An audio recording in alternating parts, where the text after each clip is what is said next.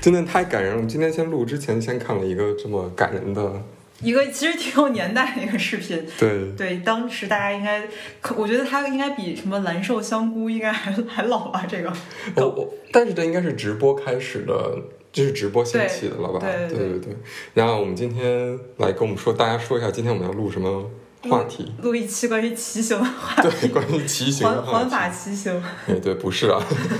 要比骑行更有爆点一点这一期。对，那我们今天录的是一个关于畸形的爱，畸形的对畸形的爱，因为我刚才利用了这个片头，就是之前网上比较火的一个两个，呃，一个一位直播连麦吧，应该是。好像是、嗯呃一位上了年纪的女性和一一个自称五十岁的一个，女性对和一个稍微年轻的男性，然后如果比但他是小十八岁的话，应该就是三十二岁。对，那他们应该也是这种呃演绎的吧？那我们嗯就是觉得这个梗非常好笑，对那我们就是笑笑一下这个梗，不跟这个不笑梗不笑人哈。 我啊，对对，然后对我们就是呃，今天主要聊的一个就是关于畸形的爱畸爱，对不对？畸爱畸爱的一个话题，嗯，然后那我们今天主要的一个讨论的方向就是，其实我们之前看的文学和影视作品，嗯，嗯，那我觉得可以聊之前先，就是定义一下什么是你觉得什么是畸爱，就所谓的畸，你觉得是？因为我觉得这是一个非常主观的事情。对，嗯，在我看来，应该像这种我们看视频里面大十八岁什么，对我来说就其实蛮普通的，嗯，不算什么奇怪。但是对我来说比较畸形的可能是，呃，异常的超越伦理的一种一种爱吧，嗯，就是嗯可能跟呃亲属关系，然后或者是呃一些职业上，比方说师生，嗯，然后就他带着一种那种霸权关系的啊，对前提，算是一种有点畸形的爱。对，因为对我来说，就是我觉得所谓这个畸形这个定义，我觉得是随时代改变的。嗯你可能对比如说一百年前，你说可能比如说呃简简单单出个轨， 对，那可能就是比较畸形的。而且像如果在古代的话，嗯，近亲结婚也是一个很正常的事情。对对，然后现在现在看，你像《红楼梦》里其实就是对有近亲的嘛，对然后那现在看来就比较畸形的，对，所以这是一个时代随着时代而改变的事情。然后那我们今天主要聊的文学作品或者呃影视作品里的基基所谓基基爱呢，它呃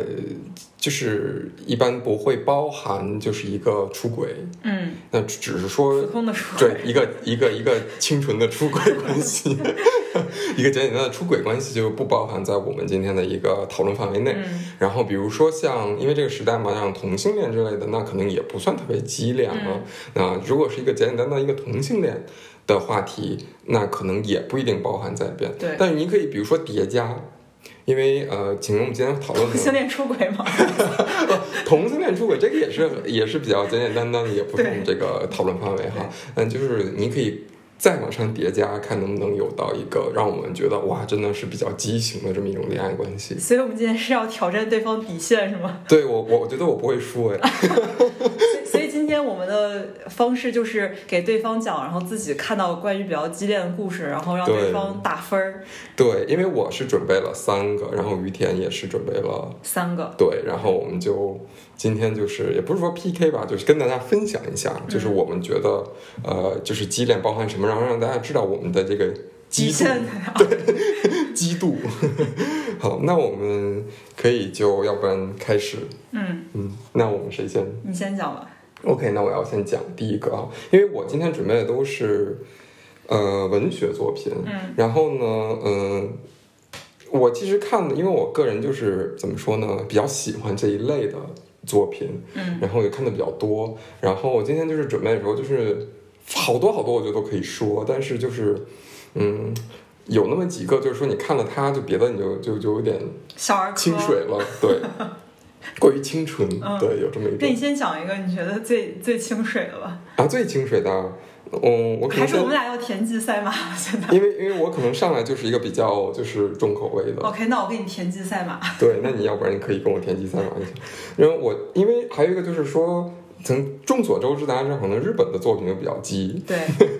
对，真的是呃，因为像我鸡中鸡鸡中鸡，然后我们我以前看，比如说，因为像《洛丽塔》，嗯， 《洛丽塔》其实也是有一种呃，就是养成，再加上一种稍微有一点呃乱伦关系对对在里边的。那但是他把它放到日本的一些作品里，就是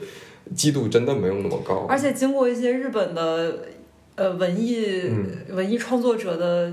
美化之后，可能让你觉得它特别纯爱。对，就是非常的纯中带带着那种那种暴虐的那种对感觉在里边，就是我非常喜欢这么一种感觉。嗯然后呢，我今天是准备了三个作家，呃，然后呢有两个是日本的，嗯然后一个是德国的。嗯对我，因为我可能就是说，呃，不光是他的作品，就是这个作家的他自己的生平也很激，好，所以我们可以就是穿插着来，我嗯们可以就是、呃。对照着看，为什么他的生活，然后可可以以带给他这么畸形的一有种种那个文学创作？上语文课老师要讲对阅对读对，理大家解要大家要过于要要要阐释出来，对对对。 那那我第一个想跟大家分享的作家是我的就是心头好，是我就是我，因为我本科是学日语嘛，然后接触了很多跟日本文学相关的东西，然后我看到他，我觉得哇塞，这是太一下就是抓住我的心， 对，就他的的这个基点， 就就是深得我意的那种，就是呃古崎润一郎，我不知道大家有没有听过。然后我呢，先跟大家分享一篇呃他的一个名篇吧，叫《春琴抄》。嗯，我不知道你有没有看过。我看了之前你你看了你给我对对提对到了对之后，我就看了一下。对，那其实就是《春琴抄》，我们就可以，呃，因为是小说嘛，我觉得一种纯文学，所以也不涉及剧透不剧透的事情，我们就可以，呃，我就给大家简单复述一下这个故事，嗯然后因为它是纯文学，也不会大家如果对它有意思的话，可以去看，然后欣赏它 从中的美感，对对对。它的每一个今天要介绍所有的小说都是比较简单的，在故事性上面，它不是那种侦探小说，有那种特别大的那种，呃，反转之类的，嗯。那春金超这个故事讲的其实就是呃一个比较家世还比较上层的一个盲、呃盲人女孩儿，对，对然后她呢是非常擅长弹，好像是弹三味弦，是不是？对我记得，嗯。然后她的有一个非常爱慕她的一个像跟班儿似的那种，就是仆人吧，本身其实是在他们家药铺里面的一学个徒学徒，对对对，叫佐助，嗯就萨斯给，对萨斯给，萨斯给他是个佐助，什么？他是个佐助，他是个佐助。 萨斯给他是一个就火是影学徒，然后他一直是对呃这个盲女，呃是非常有爱慕之情我的。觉得其实一开始不是爱慕，他是敬佩。敬佩，然后敬仰，因为嗯对他后来也去去跟这个盲女去学习这个三位，三味弦，嗯然后他其实也是天赋非常好，嗯也是在很刻苦对很刻苦。然后他们俩的关系其实最开始就像于田说的，他们俩其实就是，呃，男的非常嗯敬仰，他就觉得呃只可远观。对，因为嗯因为他们的身世差距实在是太大了，在那个时代基本上不可能跨越这个，而且还有一个前提是，就是这个小姐她呃，小姐就是以前那个哎千金，对对，千金金小小姐，姐，对，千金小姐她的设定是长得特别美，啊对，她长得特别的美，但是她是看不见。而且很有气质。对，嗯呃，然后大家可以，呃，因为《春天之后》拍成电影是三浦友和和山口百惠演的，嗯就是那个是延续了三位三浦友和和呃什么呃三浦友和三山口百惠也都是俊男靓女，对就就非常契合啊，就这是我是他们的定情之作吗？哦，这个就不太知道，哦因为他们演过，包括他们俩还演过三岛由纪夫的《潮骚》，哦，就是我我不知道他们俩是不是他们的定情之作哈、嗯然后呃，后来因为我我不可能所有的那个细节都记住哈，就是跟大家分享，就是说呃，好像后来有一个另一个富家公子是对这个小姐春琴。这个小姐叫春琴，是有嗯一些非分之想，哦，是吗？ 我不记得对了。我记得是有这么一嗯个。然后呢，呃，也想就是弄把这个小姐弄到手，嗯，然后这个佐助就是一直守护这个小姐，包括他好像哦，不是，嗯是是他的一个徒弟，是那个琴呃春琴的一个学呃，就是跟他一起学琴的一个人。然后因为这个春琴的设定是他特别的严格，然后他会打啊自己对的对学对生，对然后就有一个有一个富家子弟想跟他学琴，嗯然后但是春琴好像觉得他能力不够，嗯，然后就拒绝了他的请求，然后那个男要报复他，但哎，我我怎么记得这个富家富家公子好像对这个春琴有点意思？是不是也有对对哦，对他学琴可能对只是一个噱头，对，因为然后这个春琴对是对这个富家公子是没有什么意思，然后这个富家公子呢是想报复春琴，，对然后他好像是趁趁他睡觉的时候还对是什么，是用开水去烫他的脸就等于说春琴就是之前是瞎，现在就是一个毁容了，嗯，嗯。到这个之前，其实佐助和春琴的感情就已经有一点激了，因为我记得就是说，呃，佐助会帮他洗澡，好像就是、嗯就是他们其实有一些就是肌肤那种触碰，但是因为佐助对于春琴像老师那般的敬仰，就是让他没有没有越雷池这种感觉，对他觉嗯得自己配不上，对，但我记得还有中间还有情节好像是地震了，是不是之类哈？然后佐助还去救他，没有呃 不吗知道，我 OK 不记得了，呃，因为这是中间一个戏，反正中间就是呃，佐助对于春琴的这么一种情感的改变，嗯嗯，然后慢慢呢，呃，随着这个小姐的毁容，嗯，嗯，然后她小姐就是一直毁容之后，一直拿这个布缠着自己的脸，然后对不想给这个佐助去看，对然后呢，佐助就就就就觉得心里就是说我必须要跟小姐，我怎么能让小姐宽慰？嗯又怎么样让小姐放心，然后才可以。然后呃，佐助呢就是拿针。把自己的眼睛给戳瞎了，戳瞎对对对对。然后佐助把自己的眼睛戳瞎的意义在于，就是说他永远都看不到春琴毁容之后的脸了。嗯我觉得所有春琴最美的那些呃容貌已经印到了这个佐助的对心里，然后，呃而且春琴她是一个就是特别有包袱的人，她不希望别人看见她毁容之后的样子，嗯嗯，而她可能更介意的是被佐助看到她自己毁容样子，因为对她希望自己在，这也就是正是鸡的部分，就是她希望自己在佐助心目中永远是那个最完美、形象最完美的人，对她不就是不不希望自己在佐助中留下任何一个她觉得不美好的点，对嗯。然后佐助因为佐助也能感知到这一点，所以对他怎么能满足小姐的心愿？对就是我只有我瞎，我看不到小姐不再美的容颜的时候，嗯，小姐才能完完全全的属于我，然后我们对才是完完全全平等的。对，然后，嗯，这个属于大概这个故事就到这里结束了哈，就是呃，佐助最后是以刺瞎自己的双眼完成和小姐的一个同步的契合的这种一种状态，嗯，这个就是我看的就古籍瑞郎的第一篇小说，然后我就非常喜欢这这个中间的一种那种那种感觉，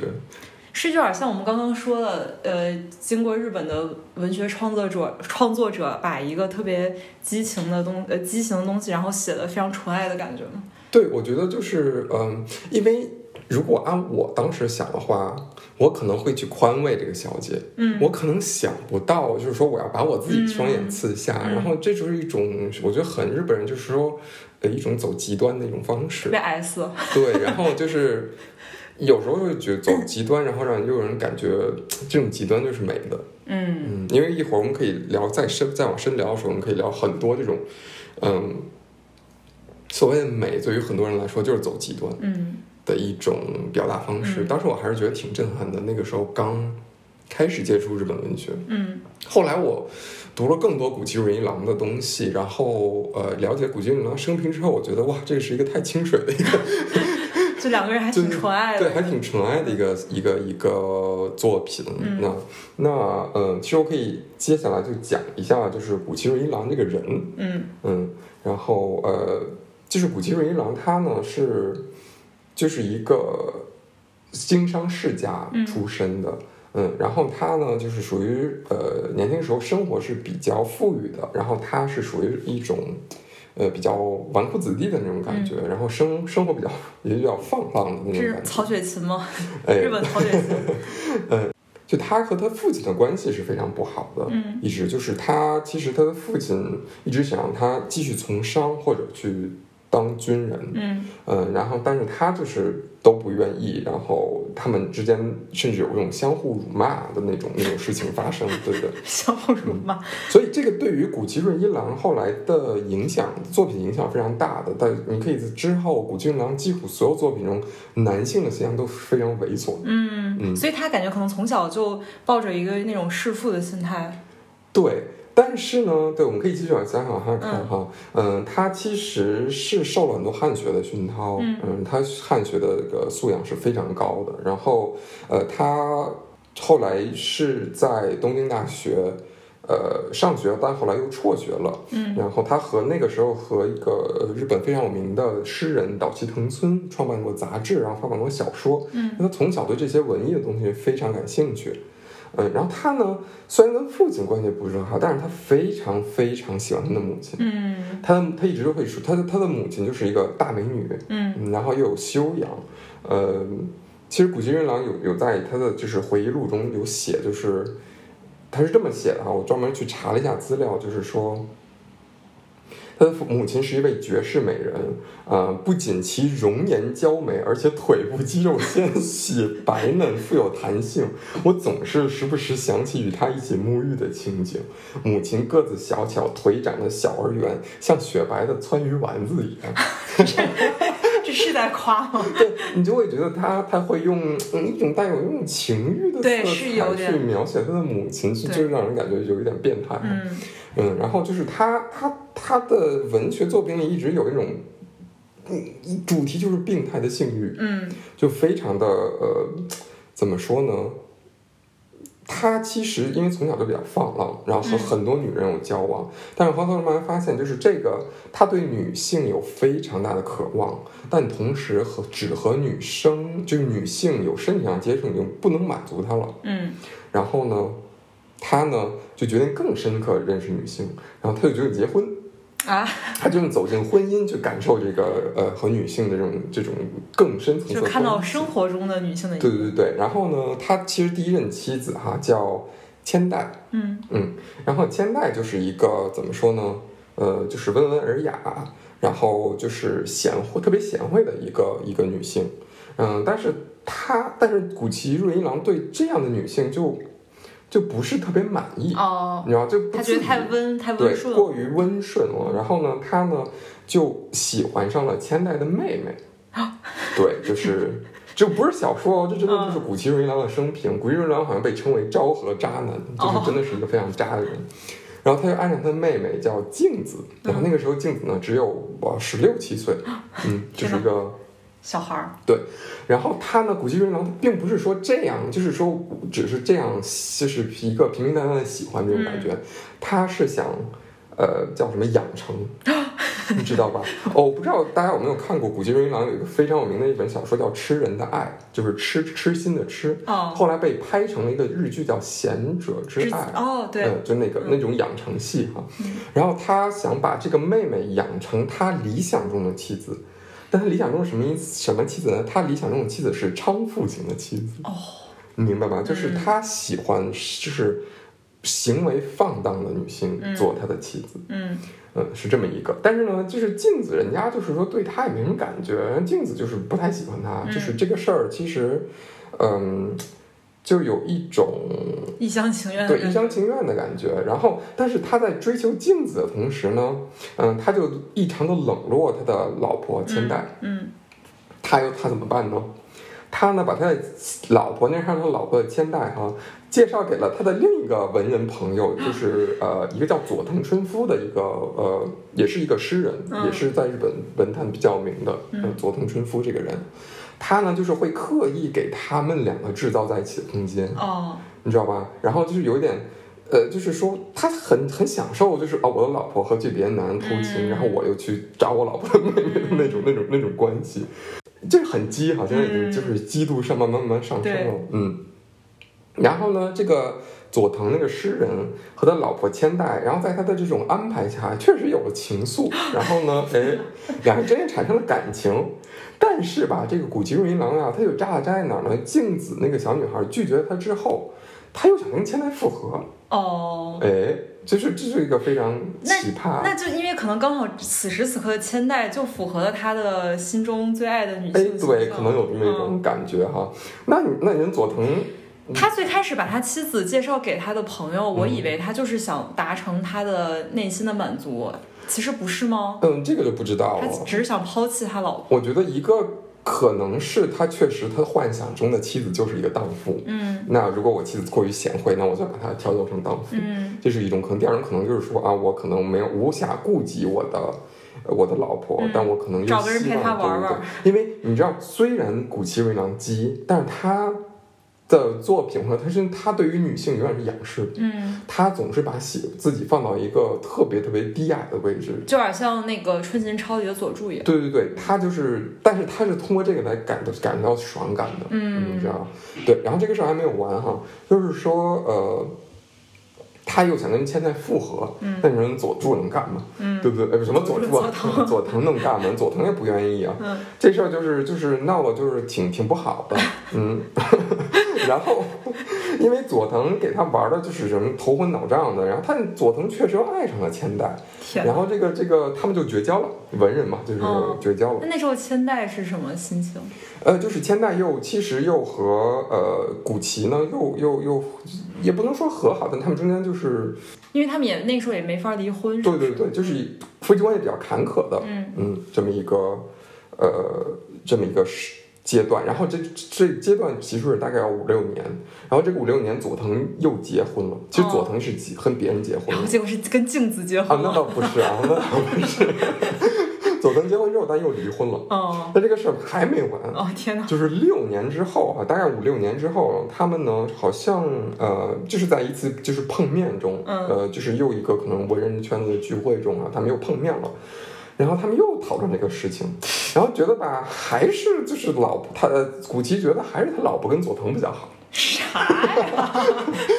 对， 然后呢，哎，这个事儿呢，他们就是煞有介事的，然后写了一张明信片，哦所有的朋友他们都会发一个明信片，跟所有的人说，我古奇润一郎和我的老婆结呃，就是我要把我的老婆让渡给，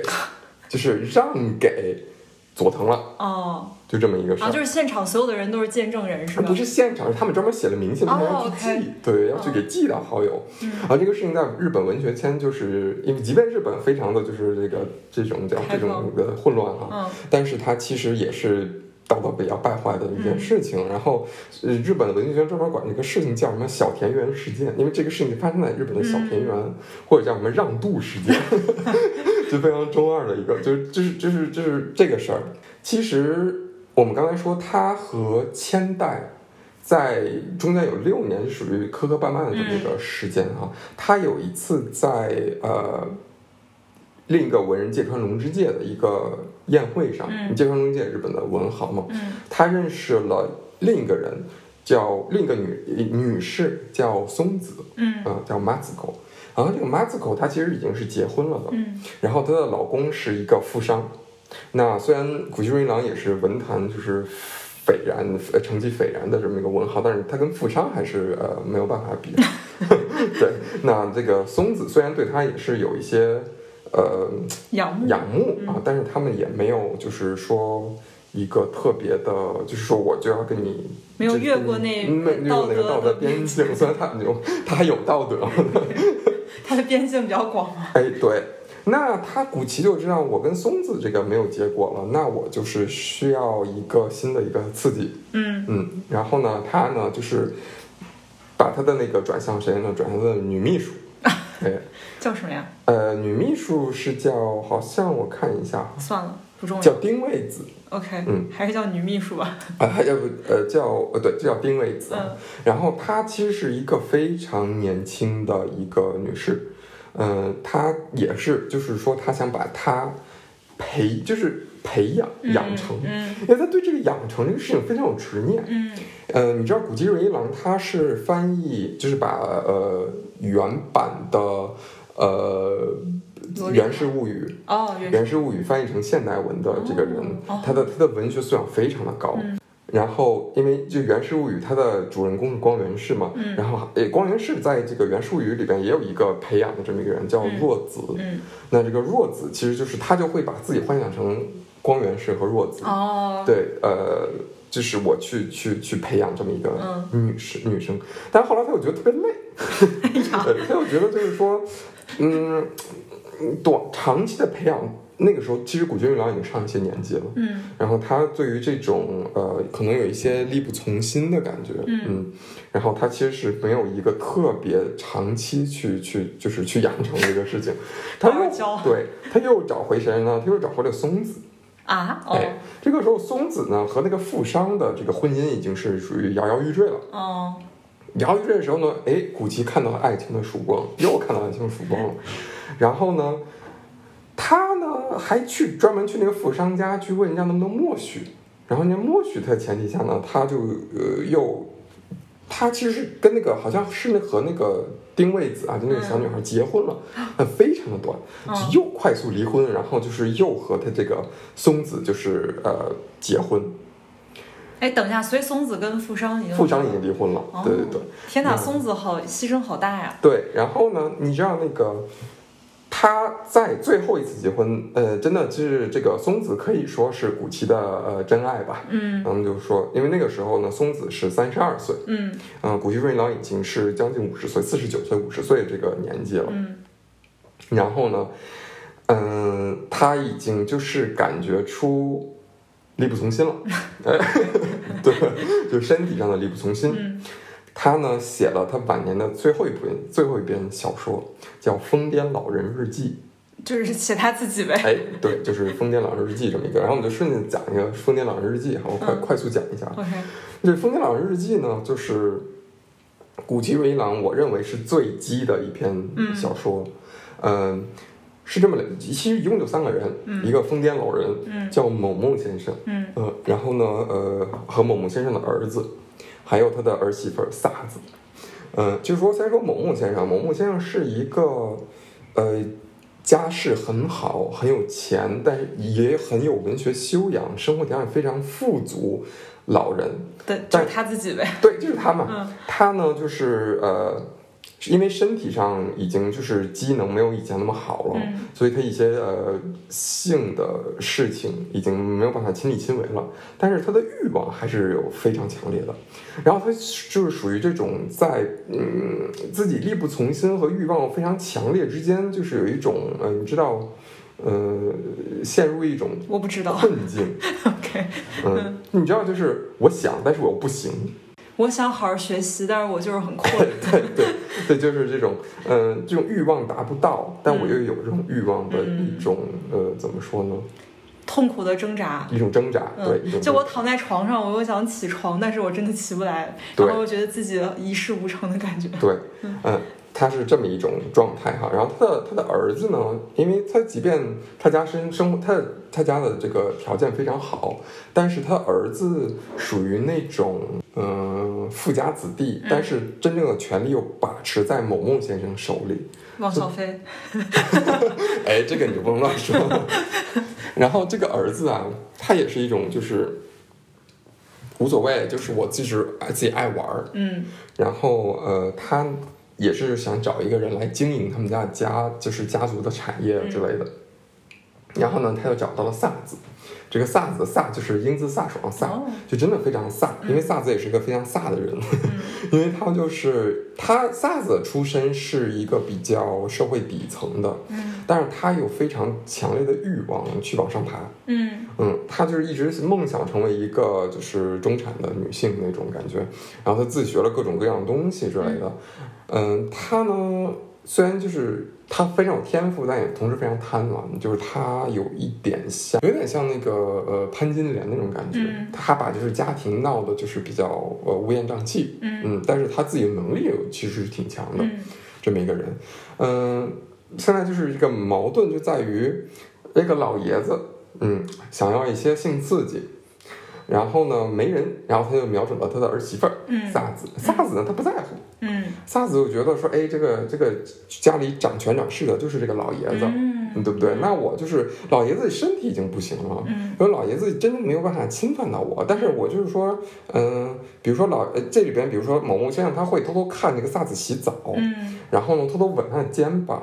然后文还是吻吻啊，OK，吻他的肩膀，然后会偷偷那个就是迷恋他的脚，偷偷迷恋，对，就会迷恋嗯呃崇拜他的脚，嗯嗯，然后他又给这儿媳妇买了好多名贵的宝石啊，就这这种嗯东西。然后呢，就他儿媳妇也无所谓、啊，就是说反正哎，就是我能在这家生活也不错。对，然后那个他儿子是什么态度呢？嗯，他就说，呃，他儿子把他看成一种对他，呃，对他父亲尽孝道的方 式。对，这个就是非常的，也是一个非常鸡的一点啊，就是说，哎，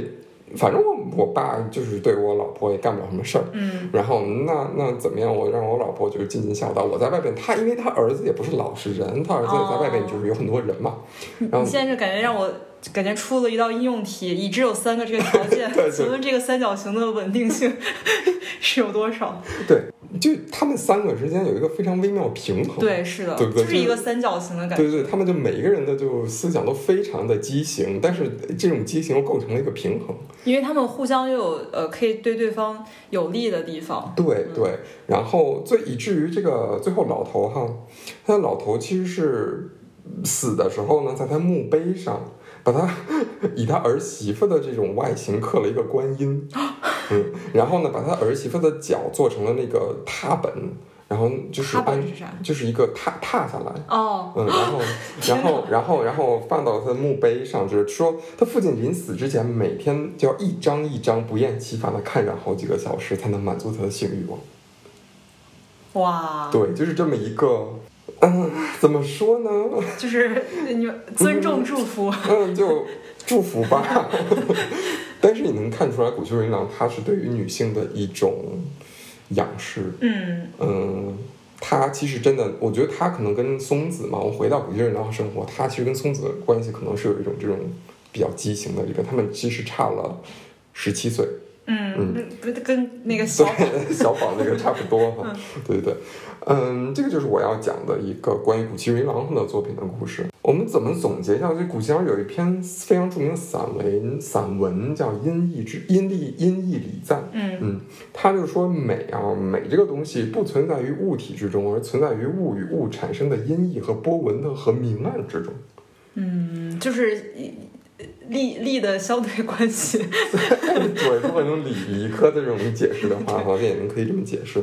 然后他就是说，他怎么看女人呢？他就觉得女人总是藏于暗呃暗夜的深处啊，这是他好像一本一本小说叫《刺青》啊，里边有这么一句话，而女人总是藏于阴暗呃暗夜的深处，昼间不露姿态，只是如幻影一般出现于梦的世界。她们像月光一样清白，像重生一样幽微，像草叶上的露水一样脆弱。总之，他们是黑暗的自然界诞生的一群凄艳的妖魔。 就是你会用会用一些非常贬义和非常呃艳丽的词去引去引，但是又又很贬义的词。 我觉得他可能是呃在我的那个听感里，觉得他是他搞不懂女女生女性在想什么，就他觉得女性是一种很神秘的存在，对，我觉得对于他，虽然他可能就是他的印象之中对于女性还是一种仰视，但他其实并不是并不尊重女性。对，毕竟大环境对在对那儿对，对，他就是还是以他只是嗯，他所谓的那种女性，其实也是在他的视角内的对女对性，对对嗯，并不是说他真的去尊重女性怎么想，对，就是全体女性，嗯对嗯，嗯，就是这是我是分享的呃我第一个畸恋故事，嗯。所以你觉得这个激度怎么样？你觉得故事和他的人是不是很契合？对，嗯挺急的，而且它就是你其中讲了非常多细节，让我联想到了等会儿我要讲嗯，的嗯三部电影里面的两部，其实甚至三部都有吧其。实我觉得我们我们最后可以总结一下，就是 鸡其实是有原则，其实它有一个主线，就是嗯，我们一会儿可以再我觉得总基结本一上下嗯都是可能有一件事情，它作为一个童年阴影或者怎么样，然后作为一个爆发，然后在他内心埋下的种子，嗯嗯。然后表现方式，然后可能有一些比较典型的几种，对对对，所以你觉得这个怎么样？鸡吗？鸡挺鸡鸡的。的，嗯对，像春琴超那个故事，它它的畸形点就在于，你像你说的，他非常极致，他对愿意为了他内心最最仰慕的那个人，然后弄瞎自己，然后也不希望就是有别人能。就他觉得，哪怕我这么这么所谓这么舔，嗯我也必须是世界上最舔你的人。对对对对，嗯这这种这种程度，然后包括他自己的故事，其实我还挺好奇他为什么古奇润一郎他自己为什么会有这样子的心理是就是跟他的童年经历是不是有关系啊？我觉得是，就是像他童年，就是他跟他，他对于他的母亲非常仰望，嗯他的母亲非常美，嗯然后呃，他的父亲就是对于他来说，就有一种有一种糟粕的那种感觉，他又其实有点像呃贾宝玉，嗯，对，嗯，他对于女性的，就是女性女女儿都是水嘛，嗯然后男生都是污浊的，就有这种感觉。嗯，所以我觉得在他作品里才会体现出对于男性的鄙视，甚至他鄙视他自己，嗯他也鄙视老了以后的自己。然后，嗯，同时他会在他作品中反映他对女生的一种妄想。嗯嗯，我觉得“妄想”这个词比较对，这不是真正的尊重，嗯，完全是自自己就是一种变态的想法。因为我觉得这个家庭构成特别像，现在可以我讲吗？还是你要啊，自己你可以讲讲了，我这个已经结束了。 ？OK，嗯我觉得他的这个童年经历特别像我我要介绍三部电影其中一个，嗯呃，我要介绍三部电影，它都是由一个导演呃导的，叫原子温。嗯我每次说他名字的时候，我都要想到温子仁、原子温到底是哪个？有点像，然后他是一个，如果经常看日本影视作品的人，应该大家都知道他。对，是一个日本非常变态、变态的一个导演。就是他的电影里面，除了像呃三池崇史那种有非常多莫名其妙的血腥镜头以外，他会放放到很多一些比较畸形的性或者是爱的元素在里面。然后我我想讲的这个第一个电影叫《爱的曝光》，哦，它是我看的人生中第一次看了超过就是将近四个小时的电影儿。哎，他应该也是我，因为我是非常非常早早之前看的，但那个电影是零八年、零九年左右，我记差得。不多应该是，我怎么记得是对零八年，嗯，嗯，那北个京奥运会对，很早那个时候，啊，我觉你是得零八年看的，我不是，我是应该哦是零九一零年。哦嗯那你看得还然后挺早挺早的，对。然后那时候你能看懂吗？学日语 啦， 为了学日语啦，里面说的话肯定都是日常人用不着的，什么讲宗教的，什么是， 对，就是呃，我记得我只是记着其中比较经典的桥段，嗯嗯，结果具体我也不太需要 OK 于田来讲解一下。但我就觉得我应该人生没有看过比这在长的电影了吧？哦对，，分上下部不战算。马是不是？战马我记得超过好四个小像时没有四个小时。没事儿，这不好重要。吧，嗯 OK，那我来介绍一下《爱的曝光》它嗯大概的剧情。我刚刚说了，它有快四个小时，然后所以其中其实其中有非常多的细节，我觉得有兴趣的人大家可以看一下。但是我就是大概讲一下。嗯、这个电影它的主要的角色是三个十七岁的高中生，嗯嗯难以想象三个十一岁人干这么多事儿。然后其中的男主他叫优，然后他的就是这个生平就有点像那个呃谷崎润一郎一样，他的父亲的角色可能属于一个就是性格不是特别明显的一个人，然嗯后那他母亲就是一个在他心目中非常完美的一个像圣母玛利亚的一个形象。嗯，然后他们因为一家人都是信基督教，然后所以非常虔诚，也从来不干坏事儿什么的。但是他母亲就在他非常小的时候，然后就因病去世了。但是他去世之前就跟优说：“你一定要将来找找一个像圣母玛利亚的纯洁的美丽的女孩嗯子，然后到时候带她来见我。”嗯所以说，可能从小在他内心中埋了一个种子，就是说，呃，他喜欢的女性一定是要这种非常圣洁、非常美丽的。然后，但是在他成长过程中，在他母亲去世之后，然后他父亲，呃，突然感觉性情稍微有点有点变化，然后于是就去当了牧师。然后在当了牧师之后，他遇上了一个呃一个跟他母亲性格完全相反的一个女人，就是就是特别敢爱敢恨，然后特别性格比较就是刚烈那种。嗯然后他跟他在一起，因为一开始牧因为牧师不能结婚，所以这这位女性在她先呃所谓勾引了她的呃父亲之后，然后又无情的把他给甩掉了。嗯然后在他让他的父亲内心也留下非常大的阴影，然后于是内心有点变态了，嗯，然后就逼迫这个优，然后天天要去在他要去做告诫，因为他可能呃就是就是牧师父亲觉得自己玷污了基督教，嗯然后但是他又自己又是一个牧师，他没法用一一种一个普通人的身份，然后去做告诫，去来。呃，划清内就是呃洗清内心的这个污秽，于是他让他儿子去干这个事儿，啊，但是优从小又是一个品学兼优的好孩孩子子，从来不会做坏事儿，然后为此然后不惜就是去当小混混。因为一开始他跟他父亲撒谎，自己做一些事儿被他爸识破了，嗯然后于是他就去呃什么打砸抢烧之类的，然后，但是每次他爸，然后都说我以上帝和父亲的身份原谅你，嗯，然后他就觉得不行，我一定要去挑战这个底线，于是他就去偷拍女生女生的内裤，然后中间还有这个电影还有可能很长的篇幅在讲他怎么去练习偷拍内裤，然后但是没想到这个行为真的就是激怒了他父亲，于是他父亲等于之后也不理他了，嗯他们俩就完全分开生活。然后其中第二位十七岁的高中生，也是一个角色呃，内心呃也是一个就是从小家庭不太幸福了，因为他爸是一个黑道大佬算是，嗯然后也特别有钱，然后他从小就会呃就是去虐待他的女儿，就是去打他女儿，嗯然后我觉得他的这个殴打中其实带着有一丝性的意味，虽然他没有直接性侵他的女儿。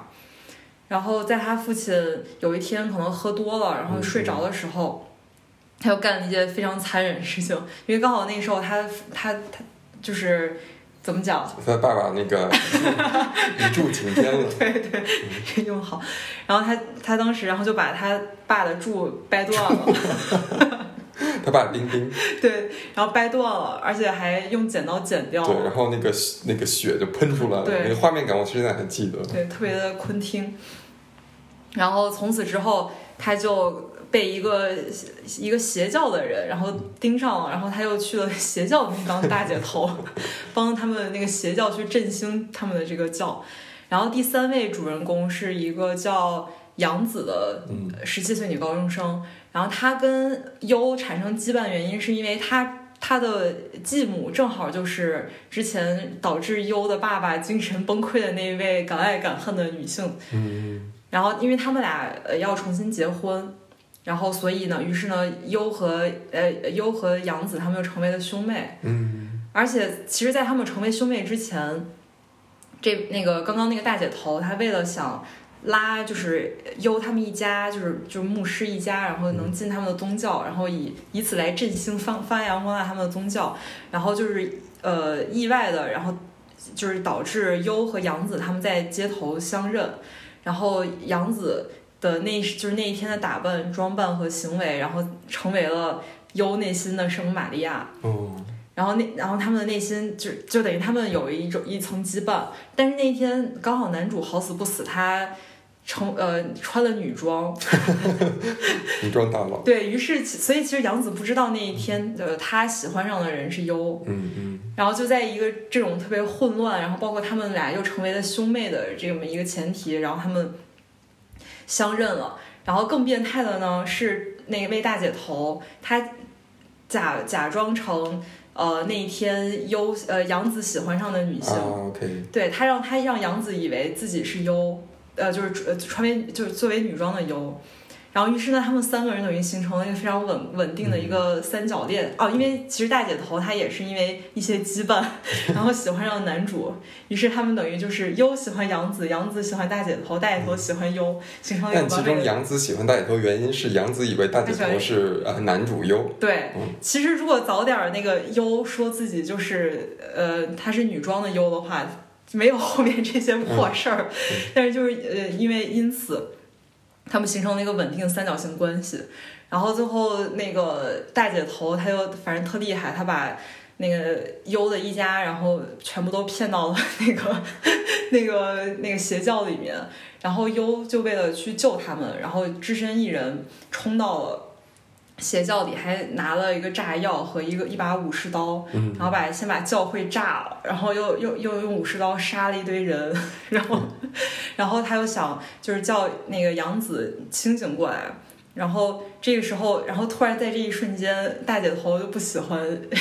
优了， 她觉得优不够变态，嗯，然后于是于是说我要所以因为优就是走了一个正常人会做的选择，对没错嗯，然后他就说：“哼，你不够变态，那我要比你还变态。”于是他拿那个日本刀把自己切腹自尽了。嗯嗯然后，但是这个时候，然后杨子，然后就有点精神崩溃，然后他就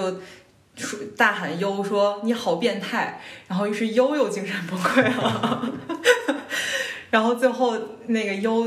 就呃被拉到了疯人院里，嗯，就是呃精神病院，然后而他天天就以为自己是就是穿女装的有，嗯然后还就是天天穿着一身女装，然后这时候杨子他又呃他因为他从那个教会里面跑呃就出来了，所以他的精神又正常了，所以现在最后结果就等于是嗯。大姐头死了，自杀切腹自尽了，然后优变的精神不正常了，然后杨子精神又正常了， 然后杨子又跑到精神病院拿了一把刀，然后想让那个优，然后变得精神正常一点儿，然后最后还好优想起了自己是谁，然后他们俩就愉快的在了一起。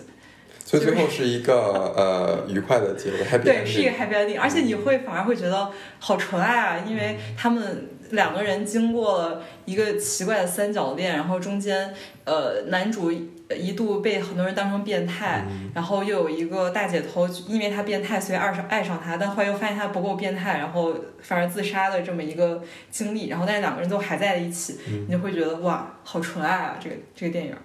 对，因为我之前就很早很早之前看过这电影，就是我其实印象比较深的，就我觉得它的主线是一个纯爱主线，嗯是但是那个旁线就是特别的畸形。对，我觉得每一个人跟自己的父亲的关系都特别的畸形。对对对，而而且像虽然说原原子温是一个男性，但是我就是不知道为什么他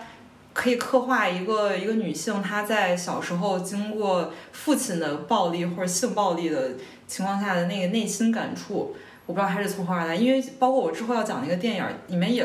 的一个主线也是因为一个女性从小呃经过就是父亲的性侵之后嗯的内心世界，就他们真的是父亲，是生生生理是的父亲对那种，全部都是亲生的。因为我有一个印象还非常深，这个电影就是就是那个呃，杨子的妈妈，就是那个呃男主角的爸爸的女朋友、嗯啊。但我记得刚开始没多久，他就去找那个神父，然后就让在他神父的教堂外 边那个啊让他就就 范，对对对，就让他那个上他之类的对感觉，然后就就特别的。 对， 后来我记得他好像还还有一次就是回去又去找他的父亲，然后啊嗯谁的父亲？就是男主的那个哦父亲、牧师对，然后好像还就说我特别想跟你在一起，然后那个男主的父亲在跑 啊，然后他们一直在追的然那种后，对，然后后面还有那掉河个里还有追车戏，对，那个牧师掉到河里什么的，嗯我觉得我我对这个也是，我觉得里边最畸形的一点就是，其实并不是说女装或者就是偷呃拍底裤，底偷裤，拍底裤、嗯那个是变态，但对在我心中并不是畸形，嗯或者说不是呃畸形的感情。嗯，但我觉得有时候真的是呃影响到父子的关系、对母子呃父女的关系，这个对真的日本人就是非常刻画这种畸形关系，就很深刻。 对，是，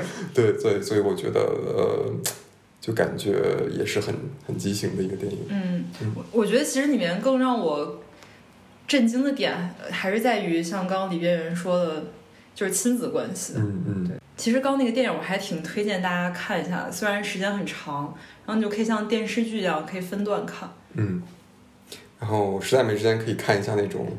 呃，挖漠，对，但是我我就是这个《爱的曝光》，即便因为它的剧就是里边的细节繁，就是非常的繁杂，然后对好像我看到有网上的那种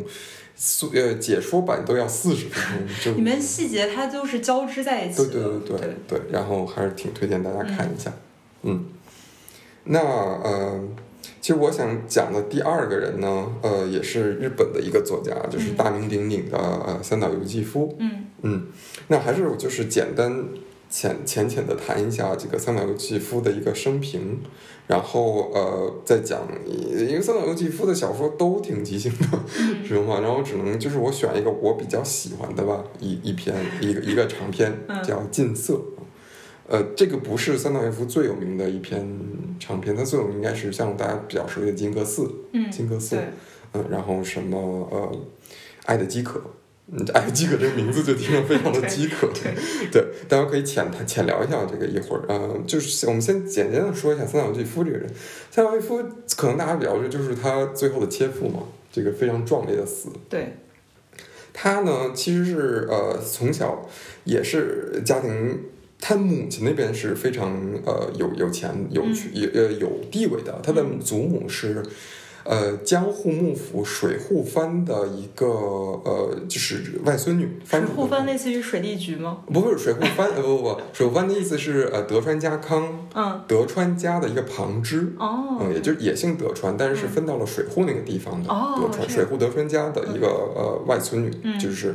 所以她从小就是是那种呃日本贵族血统，嗯呃，指她母亲那边啊，然后所以三岛由纪夫从小就是就读于呃和日本皇室有关的呃学校，他读的是那个学习院中等学校，因为学习院它其实是学习院有中等学校和学习院大学都在东京，它其实是给皇族，也就皇族他们都会在这个学习院，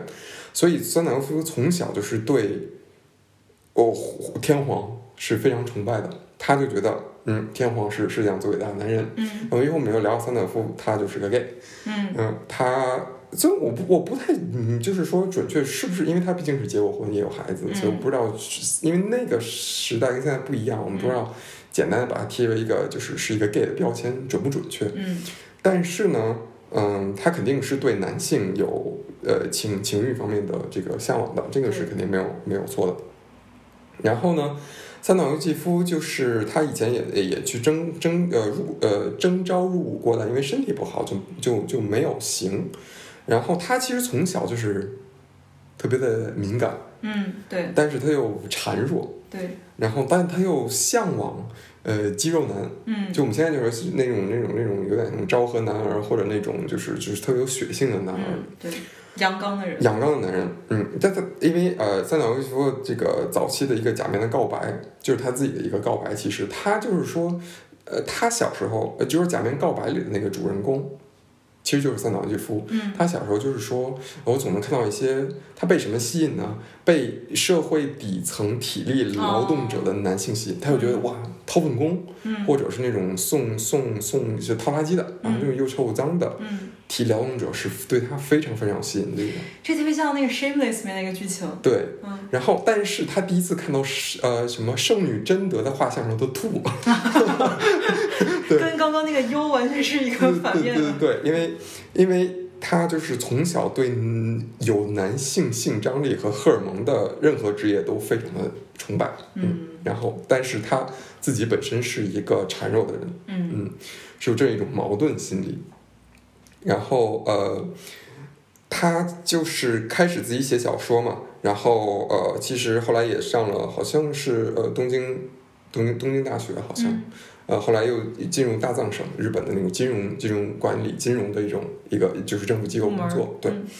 嗯嗯、后来他。真正开始进入文坛是他拜谒了那个川端康成，哦然后川端康成在就是帮衬他进入文坛，然后后来呢，他又呃进入文坛之后，咱们陆续发表了呃刚才我们说的贾玲的《告白》，然后呃《近色》，然后呃之把他的这个怎么说呢，把他的文坛地位带到顶峰的就是金阁寺，嗯就是中期的，然后他晚期写了那个呃就是《丰饶之海》系列，就是《丰饶之海》是四本书。啊，就是就是一个整个就是一个，他的是一个挺多产的一个嗯作家，嗯，然后他每一个就是里边有非常，嗯，对于美学、对于哲学的一些探讨都非常深刻，就这些呃小说。但是呢，同时呢，它的里边呢，呃，它其实跟古奇润一郎是反着的，他对男性的描绘是非常的入木三分的，嗯嗯但是他也有那种激情的感觉，比如说，那个鸡呃，就是呃，激激 三点水烈的的激激，对，就是啊激哦甜激烈的哦激，哦对对对。然后比如说刚刚我们说他看到那个圣母像就吐了，嗯嗯，这种，然后嗯。他在金阁寺里边啊，他就对于美的那种探索，就他金阁寺里的男主人公，嗯、也是一个身体有缺陷的人，嗯他就是看到了极致的美，就是金阁寺，他就会这这这种这种落差非常大的，所以以至于在金阁寺，他最后他要把这个金阁寺烧掉对，嗯，然后它里边有一个人，有一个朋友，那朋友是一个跛脚，嗯就是有点瘸，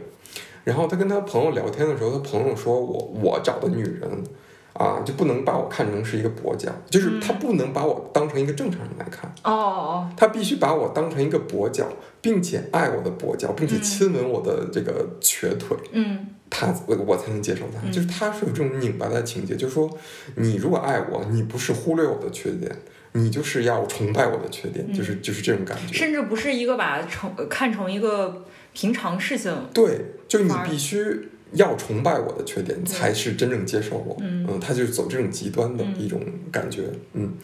然后你就又反过来说，三岛由纪夫这个人哈、他就是非常的军国主义嗯的一种思想，对，他对武士道的推崇，他对健美的武士的推崇。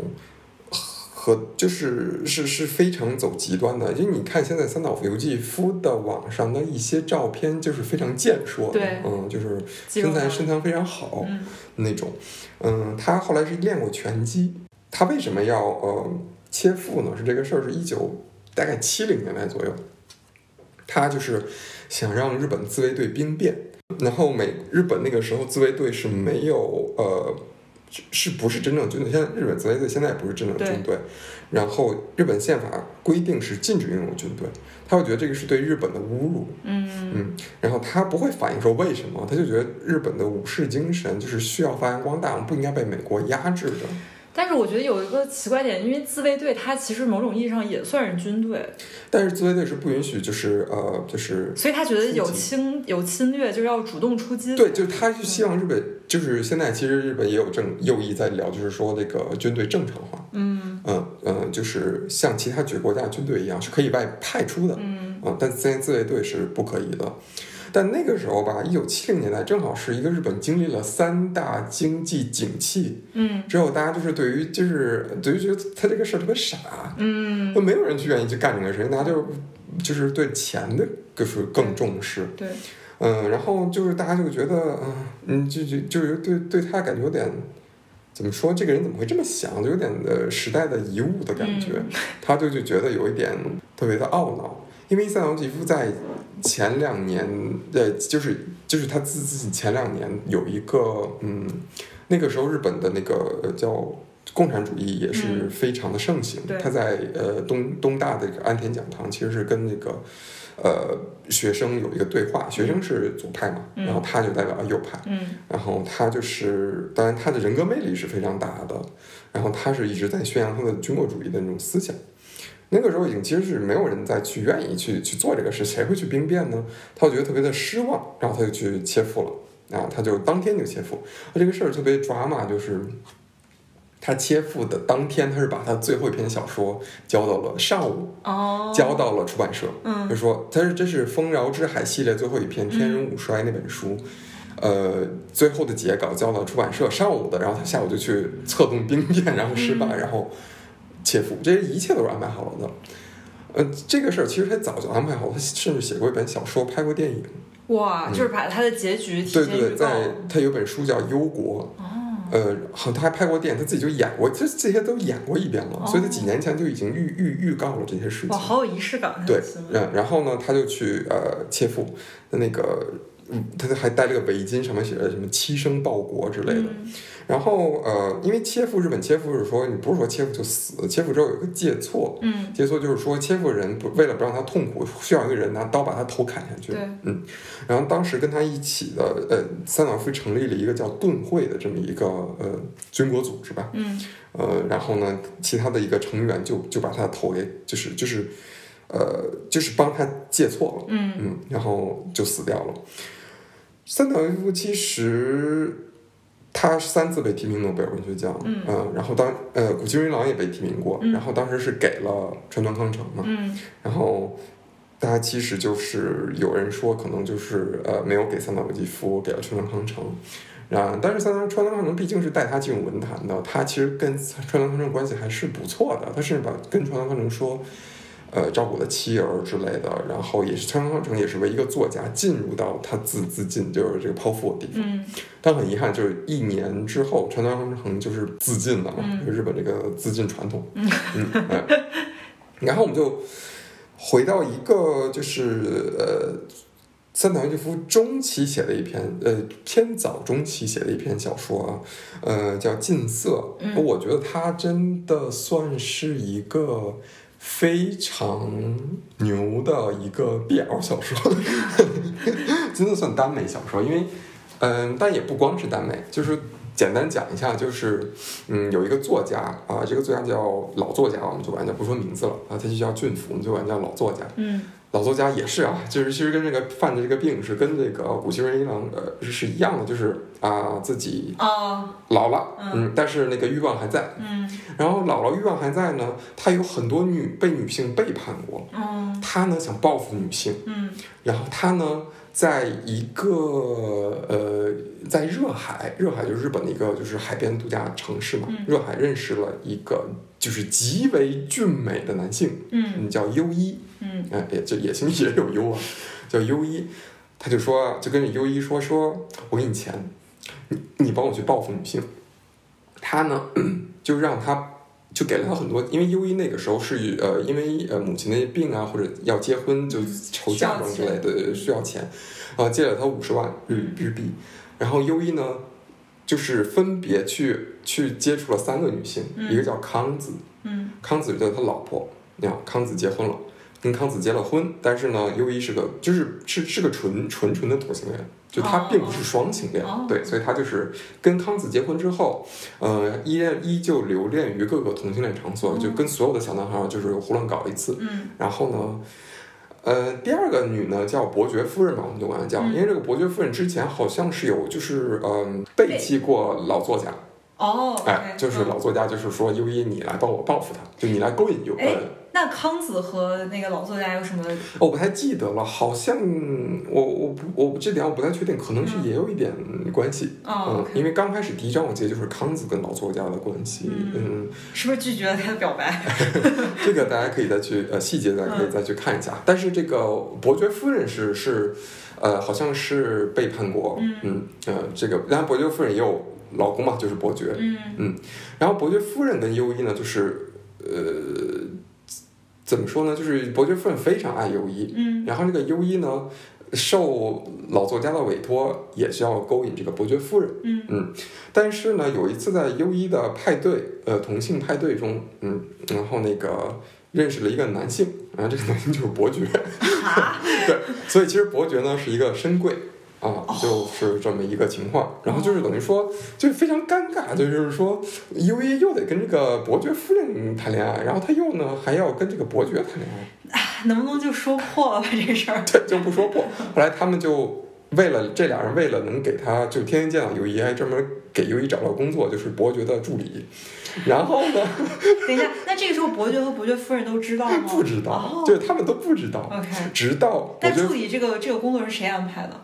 呃是伯爵夫人提给跟伯爵提说，哎，我这边有一个比较不错男青年，要不要给他做助理？但是他大家心里都有自己的小九九。那那个时候伯爵已经认识优已一，经认识优一，然后伯爵心花怒放的就同意了这件事情。天对，哎，怎么发现呢？后来就是呃，伯爵和优一在乱搞的时候被伯爵夫人撞见了，哦，然后伯爵夫人就就就非就是非常的难过嘛，你们怎么不带我？对，就是就是你居然背叛了我，然后伯爵夫人就是一气之下嗯就就走了，出走到京都去了。嗯然后这个时候伯爵才发现我爱的是伯爵夫人，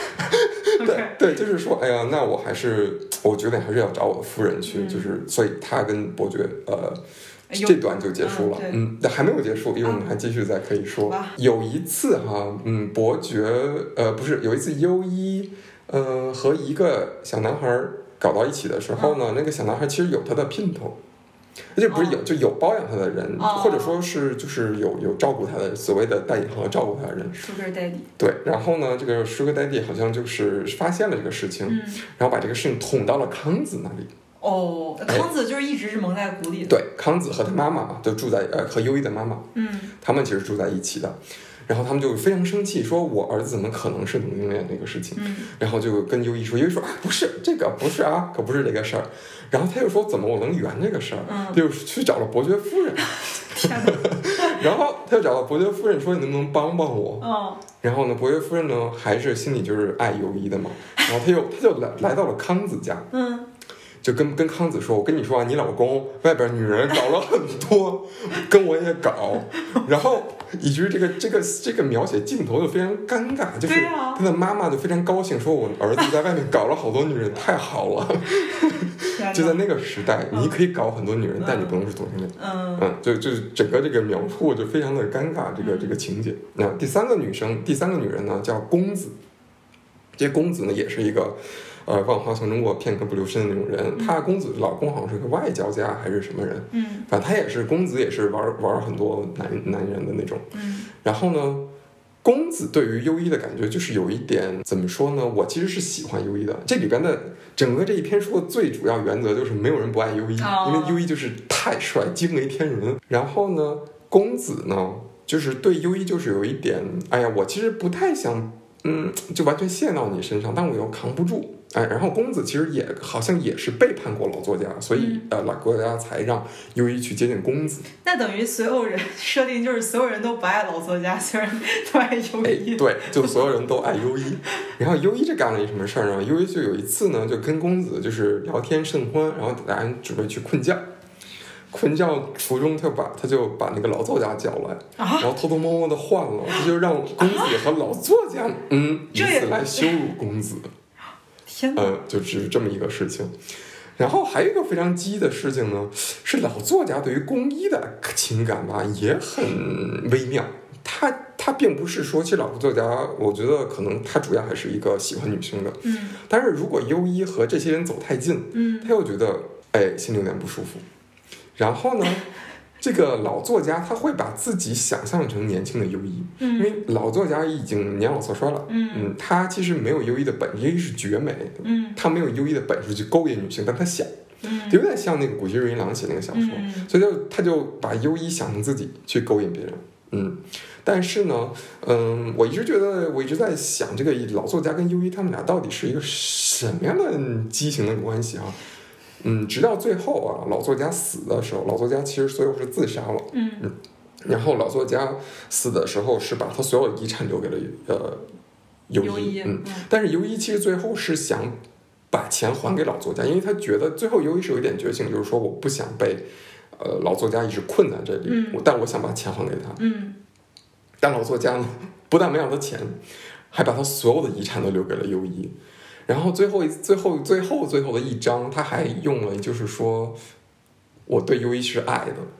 但这个爱又没有很点明是爱情的爱，这就是说是是哎，有可能是父爱。对，就是你很难解释这个中间的呃情感是多么的微妙，嗯，反正就是这里边的人的关系吧，就就非都是嗯没有很明说的那种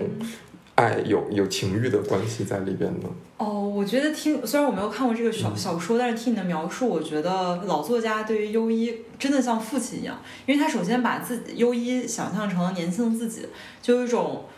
我嗯我继承了，就是有人继承了我，嗯我的我把我的 DNA 留在这个世界上，我把我的就是精神留在这个世界上的感觉。对，我觉得呃，我觉得，但我觉得呃，老作家其实有 PUA 公益呃，也没有优有益的异感觉，嗯因为优一有时候，比如说他其实是心里有一点愧疚，当他、嗯呃，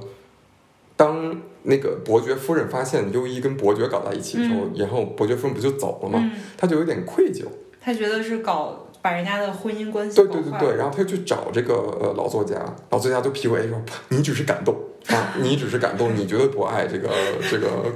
伯爵夫人的啊，你只是感动，你不能混为一谈，嗯就有一点像你说的，可能是有一点教育，嗯，对啊，然后但有一点又是 PUA 他，啊就是那种，嗯、其实我到现在也没有很搞懂这个老作家对于优一，因为最后这个老作家把所有的财产都留给了优一，然后老作家不停给优一介绍各种各样的有钱人，因为优一就是一直生活在比较好的一个社会阶层，就是嗯他又有美少年追他，然后又有 Sugar Daddy 包养他，就是这种，然后就是一个这样的一个状况。嗯嗯然后我觉得这是我比较喜欢三岛由纪夫的一个长篇，嗯，呃，我觉得要对于我来说比较比金阁寺更吸引我一点，嗯为什么呢？可能有同性情节 吧，但它其实并没有性的描写，嗯嗯嗯，基本没有什么性的描写，就非常隐晦或者美妙的那种描写是有，但是直白的描写是没有的，嗯，嗯，那你觉得这个故事激特别激的地方在哪？我觉得很多点吧，就是说，我觉得是老作家让一个人专门去报复，让专门让一个嗯 gay 去报复很多三个女女的性的这个嗯这个关系，然后三个女性就跟这个优一的关系又并不是说单纯的爱，然后那种羁绊就非常的扭曲。嗯包括我刚才说的，呃，当他妈妈知道他跟外面很多女人搞，嗯然后他妈妈非常开心，对，然后他又怎么跟公子搞的时候，又把嗯老作家换，又把自己换成老作家哦跟对公子搞。对然后他他有一些场景，就比如说老有一次老作家，呃，优一、伯爵、伯爵夫人他们四个在一起，嗯，然后要住在一个酒店。然哦，后中间就是，哎，他们四个好像都都对跟都对方，你看啊，老作家跟伯爵夫人有一腿，哦，伯爵夫人喜欢优一，对，伯爵也喜欢优嗯一，老作家对优一呢也是有一些特殊的感觉。嗯然后， 然后他们就有一个情节，就是大家谁跟谁睡的问题。哦， 哦，对对对，这这种这种细节描写还是，嗯，但优一谁都不爱，优一就是对，就是最美，独美，独美，嗯。嗯呃，最后我想分享一句三岛由纪夫的一个名句哈，这也是《近色》里面的一个名句，就是说，精妙的恶是比粗杂的善更美的道德。我回去那个再嗯揣摩一下这句话。对，大家可以再想，就精妙的恶是比粗杂的善更美的道德。嗯，嗯，所以这个人比较喜欢完美，对，嗯，就他对于极端的美的追求是非常非常，就不管这个美是好的美，对，它可以烧到金格寺，它可以欺骗，它可以就是这样的，只要是美，只要它能呃让我内心达到那种我对美的追求的极致，嗯，那它不管是道德层面是怎么样的，就是我所追求哪。怕像那个跛脚的那个对角色也是一样的，嗯，就是他可能在一个旁人看来不是那么完美的点，在他内心只要达到了，就他内心有一个标准，对是就也就是他自己的道德，对。嗯他我觉得就没有什么道 德，但其实三岛由纪夫他非常崇拜希腊那种像呃斯巴达式的嗯男性的嗯勇武的体魄、体格，还有这种呃走极端的这种美感。嗯，所所以以三他岛也由喜纪欢看大壮扔石球、 可拉能大是卡车，对对对，所以嗯，三岛由纪夫对整个日本美学的影响还是非常重大。其实嗯，在后边的嗯，虽然他是军国主义，这个我们要批判，嗯但是他对于美学的这种追求，对于呃生活、对于精神的一种探讨还是非常深刻的。嗯而其实这篇小说并不好读，有大段大段的那种对于美学的探讨、精神，然后世界是怎么样的那种探讨，就是情节性不强。哦，嗯所以是有一些那种非常理论的对，分其实析其实我其实刚才讲了十分钟，这本书写五百多页，嗯其实就是讲这几个事儿，但是它那种大段大段的那个，尤其是老作家这种形象，嗯他是已经是一个睿智的人，他的这种嗯想法其实是反映了三岛由纪夫，但嗯三岛由纪夫写这篇小说的时候只有二十八岁，哇，好嗯，就强啊！非常厉害。天哪，跟我现在年龄一样大， 我嗯天哪！反思一 下，你为什么没有这么激？行，那我现在讲原子问另外一个电影儿，这个电影儿我觉得跟《爱的曝光》还挺不一样的，因为它是以男性为主要视角写的，其实它可能跟三岛由纪夫这个也有点儿嗯异曲同工的感觉，因为它也是把呃电影里面的男主然后投射到他的身上，然后这个电影叫《冰冷热带鱼》，是因为男主他是一个开水族店的一个男的，然后他这个男性就是形象非常典型，就是在家唯唯诺诺，然后他的妻子和他他就是他妻子和他女儿都天天在家欺负他那种感觉，然后他妻子是他再婚的妻子，然后虽然长得就是也也很漂亮，但是感觉他们俩就是属于那种生活比较冷淡的那种，然后两个人感觉都比较欲求不满那种。 嗯然后他女儿也年龄挺大，可能上上高中了，但是从来不听他父亲的话，嗯有点那种呃，怎么讲，有有点那种不良少女的感觉。嗯然后后来结果他们有一天，然后在一个机缘巧合之下，然后认识了一个在呃开一个开非常大水族馆的一个一个男的，嗯然后那个男的形象也非常典型，就感觉是那种特别油腻的商人。嗯然后他的妻子也非常的美艳，然后他们还去参观那个男的开水族馆什么，特别的大，然后里面有非常多非常名贵的鱼，嗯所以就是他们的家庭和男主的家庭就形成了一个非常鲜明的对比。嗯啊，对对，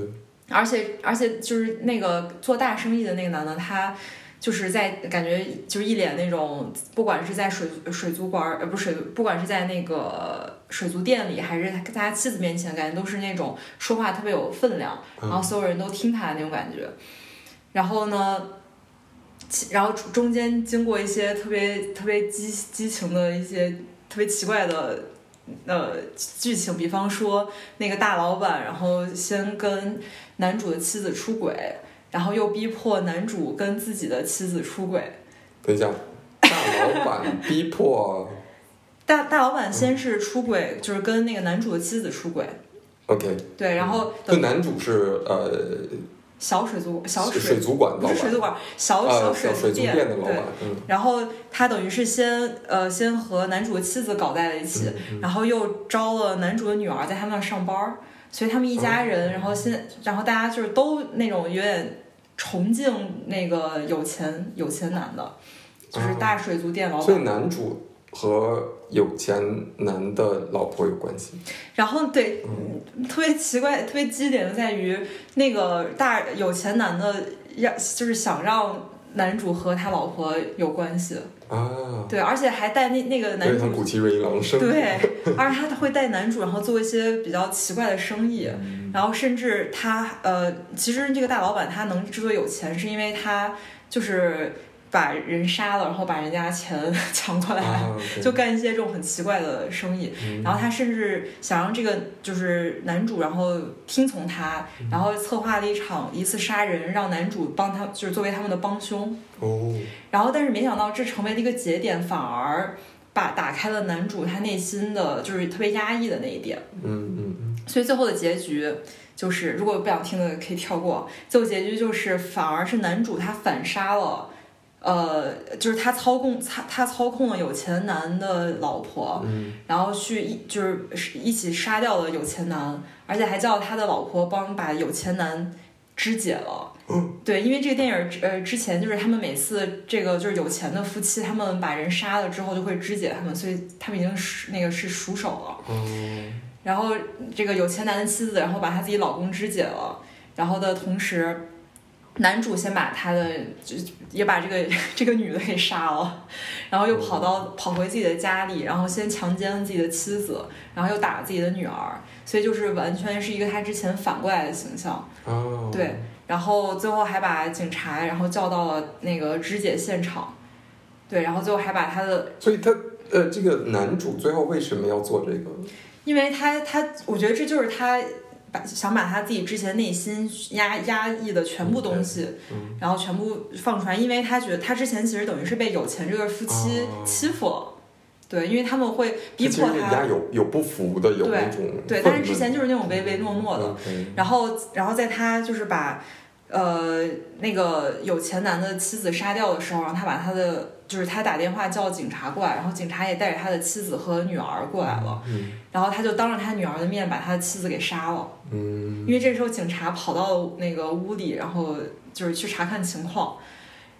然后所以在他就在他女儿面前把他妻子杀了，然后他要就是他本来想，呃，有那个要杀他女儿的行为嗯，之前，然后呃之前然后停手了，被他女儿给杀掉了，所以最后他女儿是最大赢 家。对，然后然后他女儿把他杀掉了之后，然后就特别变态的笑了，因为他其实他女儿之前在家里生，他感觉也很压抑，因为家里就是一个那种呃，就是特别沉默，然后没有人说话那种。嗯，对，好好激啊！对，这个这个太激了，而且里面的镜头特别的血腥，就会有就是真的肢解啊这种的那种。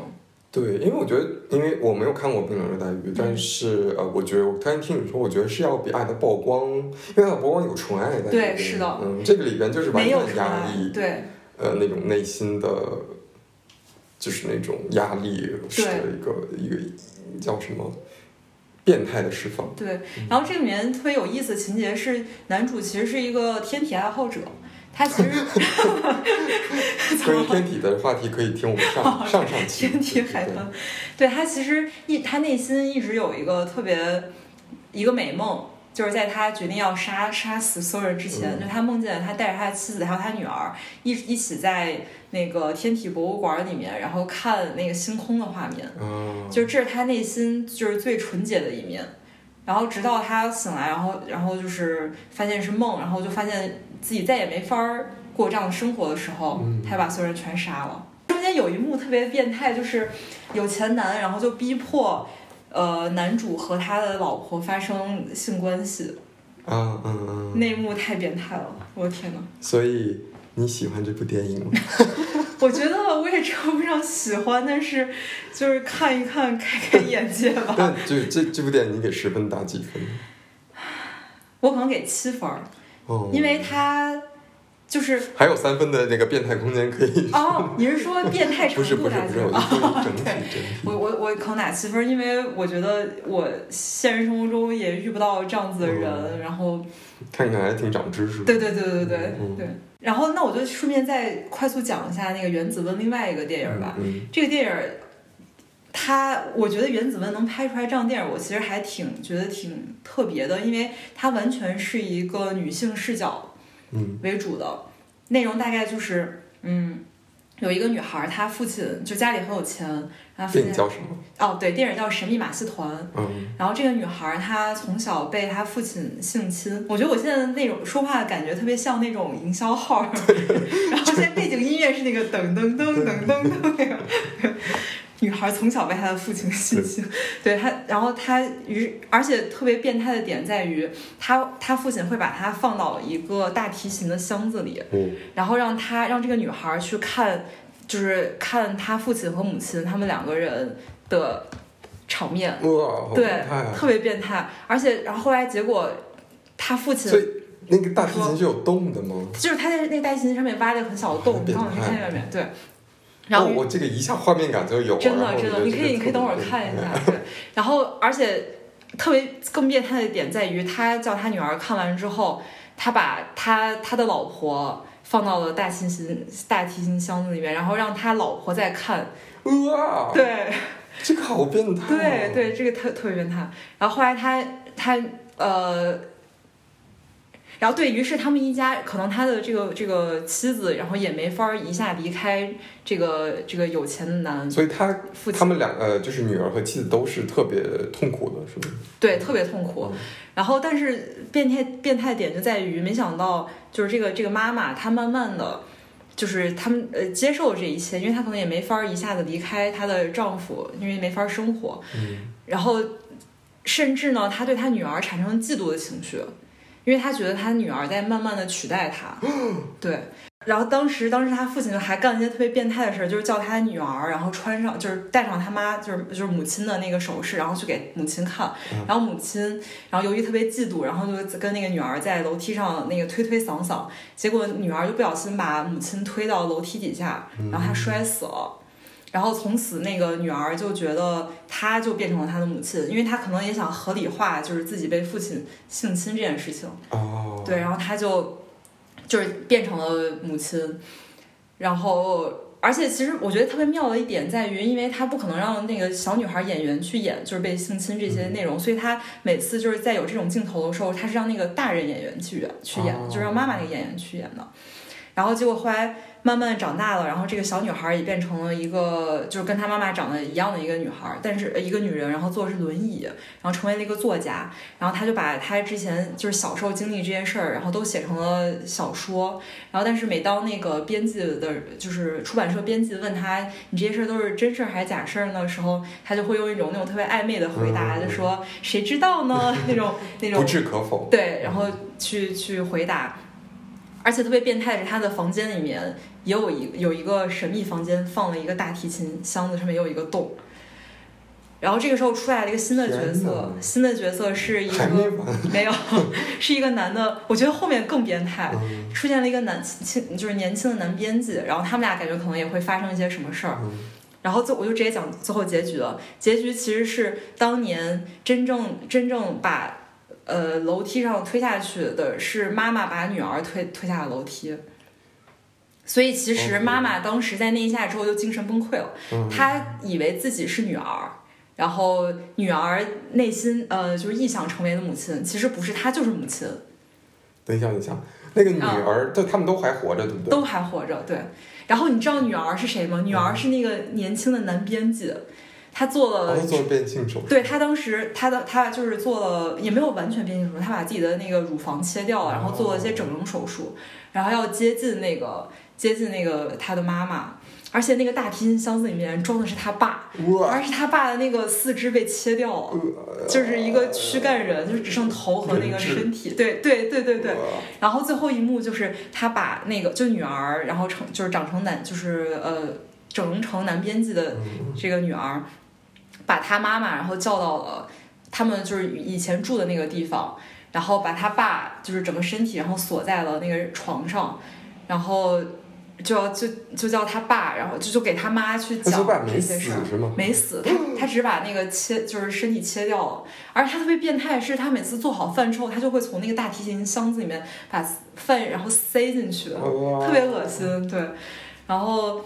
他就把这一切这一切，然后全部都给他他妈讲了，嗯就告诉他说：“你不是妈妈，你是呃，你不是女儿，你是妈妈，嗯就是你不要去合理化你自己小，就是在我小时候干的这些事情。”然后最后把他妈的那个四肢也切掉了，天哪！对。啊，把他妈的四肢也切掉了吗？天哪！嗯，我觉得好震惊好了有没有畸形哦！这是今天我听的最畸形对的，。但我觉得他这个电影儿特别但跟马戏团有什么关系啊？哦，是因为他一开始呃的一个场景是一个马戏团，就有点儿那种人生如戏啊的那种感觉，就是你在一个感觉在一个华丽的马戏团里，但是其实内就是内部包含了很多很畸形的东西，因为可能大家想到马戏团也会想到一些动物表演啊，或者是一些那种 freak show 这种东西。嗯，对，好吧，我觉得，我觉得这个电影它特别，它特别妙的一点在于，呃，它其实中间是充满悬疑悬疑感的。比方说，究竟现在这个女作家她写的东西是不是小时候她发生的？嗯然后那这个女作家是谁？这个男男这个男人又是谁？因为中间给了一些蛛丝马迹，就是这个男编辑他也有一些很奇怪的地方，而这个男编辑他就是他在他其实一开始给了一些暗示，因为他的行为举止特别女性化，嗯，对。然后你也会就是想这个大提琴箱子里面是谁？所以你第一次看的时候，就是你有震惊吗？每一次反转，嗯一呃，我觉得有，因为我其实一般看电影的时候，我不我是刻意的不去推理或者去思考，嗯，所以每次我看到它发生的时候，我还挺震惊的。所以你这个是什么时候看的？前两天，前前两因天，为这个这个这个电影，我之前就是我看电影其实特别喜欢就是按导演看，嗯，然后这个电影也属于原子温一个比较评就是评分比较高的，然后我之前一直找不到资源，啊，对，对，嗯，我觉得能看过这个电影，应该因为我其实只看过呃《爱的曝光》和呃《新宿天鹅》，好像哦是是，嗯，就没有看过太多原则的。我觉得看过这个电影的应该也不是很多。 我我觉得也是，因为网上确实不太好找对资对源，，我觉得挺变态，因为原子温他个人也是比较变态，因为最近不是也冒出他有好像性侵女性这个这个，我们是要谴责这个对我觉得作为文文学艺术，你可以有表达，就对是你又可以有自由，对你可以没有那么所谓的道德或者政治正确，但是你作为一个人，作为一个导演，呃嗯。你你做出这种事肯定是要谴责的。对对，而且我觉得在他的电影里面，我一直觉得他其实还是挺正向的，虽然他描写了非常多， 好正向啊！就是他最最终的结局是比较正向，就是他可能还是比较传传扬呃崇扬就是真善美。 啊，虽然中间他发生了很多很变态的事儿，但是比方说从呃呃《神秘马戏团》这个电影里面能感觉到。呃不能性性侵小孩儿，因为他之后他会会心理他变态。会以这种方式要报答你。对，他会心理变态，所以就是人要真善美这种。对这个，我也有点像那个像泰国的鬼片的那种，嗯就是他对，对他会给你一个理由，就说因为你做了恶，所以鬼才会找你，对然后其实是为了告诉你不应该做恶。对，嗯，而且可能他也确实从，因为大家平常生活就是一个很普通的生活，他你经经历就是影视剧这样子视觉刺激比较强的，嗯嗯表达方式，然后能让大家体会到一些平常，我觉得大家内心都有一些猎奇的心理，对对，所以你从你通过影视剧，然后你满足一些你猎奇的心理，然后你就可以正常的生活。对，嗯，而且我觉得，其实我突然可以理解为什么他会把自己想象成，呃，就是他的这个认知会出现错误，啊嗯就是因为他爸爸同时性侵了女对儿和妈妈，然后他们已经就是对于对于他们来说都是疯狂的那种刺激，对，以至于他们会就是精神错乱。对，以至于说哦，那可能就是我，而且因为作为母亲这个身份，她当时确实产生了嫉妒心理这种哇这对，而且甚至她把女儿推下了楼，所以她可能为了合理化她她作为一个人的道德，嗯她就把自己想象成了就是完全受害的那一方。天哪，好畸形啊！对，这个这个这个太这个激激了。度太高了。不过我觉得她的电影里面的视听语言都做得挺好 OK，的，就是就是呃服服化道这种东西，对，嗯，想看的可以还是可以看一下。 好，其实我挺想看的，要不然我要早把就可以资源给我。 然后，哦，真的是田忌赛马。我最后一个是比较不羁的， 哎，然后，呃，因为我们刚才就是怎么说，就是聊了很多日本的作家和那个导演嘛，嗯，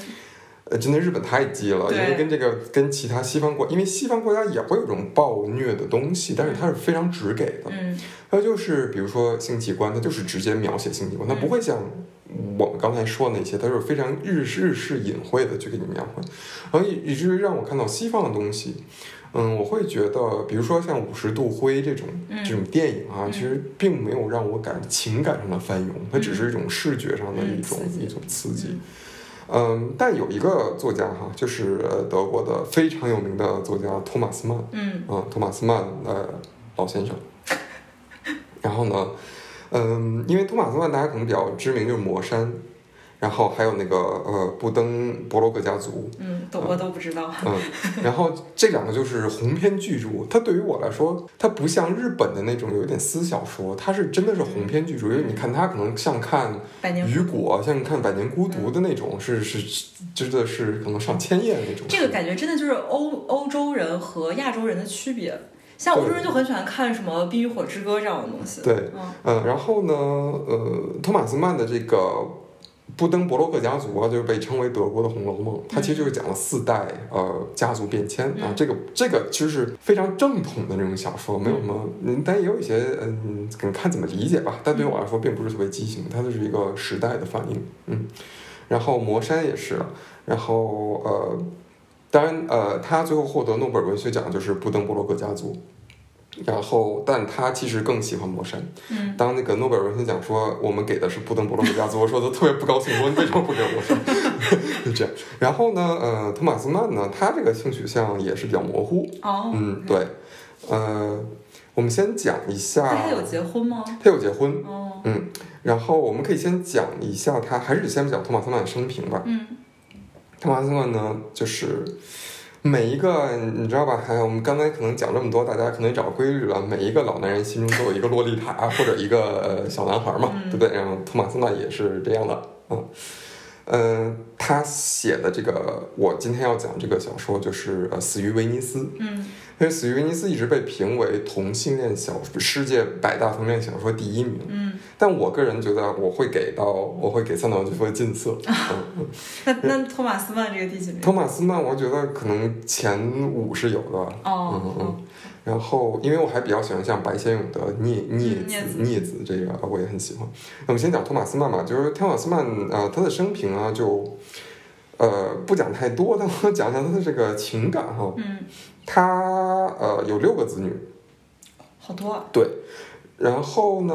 他的长子和长女都是同性恋，嗯就是公开的同性恋。然后他他他的他的长女非常帅，就一个嗯帅 T，嗯啊、他长子也是呃非常帅。嗯，然后托马斯曼呢，非常迷恋自己的大儿子克劳斯曼，哎嗯，对他的就是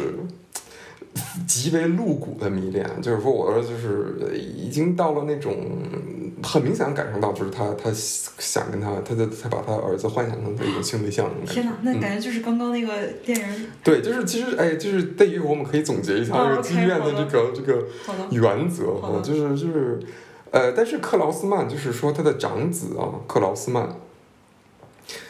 他呢也结婚了，嗯，他娶了他同性恋姐姐的同性情人， 是行婚吗？嗯对，哎就是一个行婚的概念。但他们不是就是公开同性恋的，为啥还要行婚？但是那个时代哦，哦那个时代，是即便你公开，因为你知道那个，呃，因为九十九世纪末有一个王尔德案，嗯因为王尔德公开的，嗯然后他一后被判刑了嘛，嗯然后那个时代肯定也没有那么哦开化，嗯对，所以即便他说大家都知道他是同性恋，他也不会说啊，就是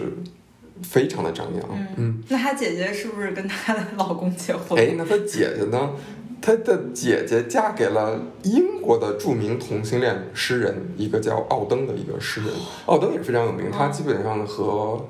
呃叶兹和呃和那个艾略特就齐名的，呃英国的一个非常有名的同性恋作家。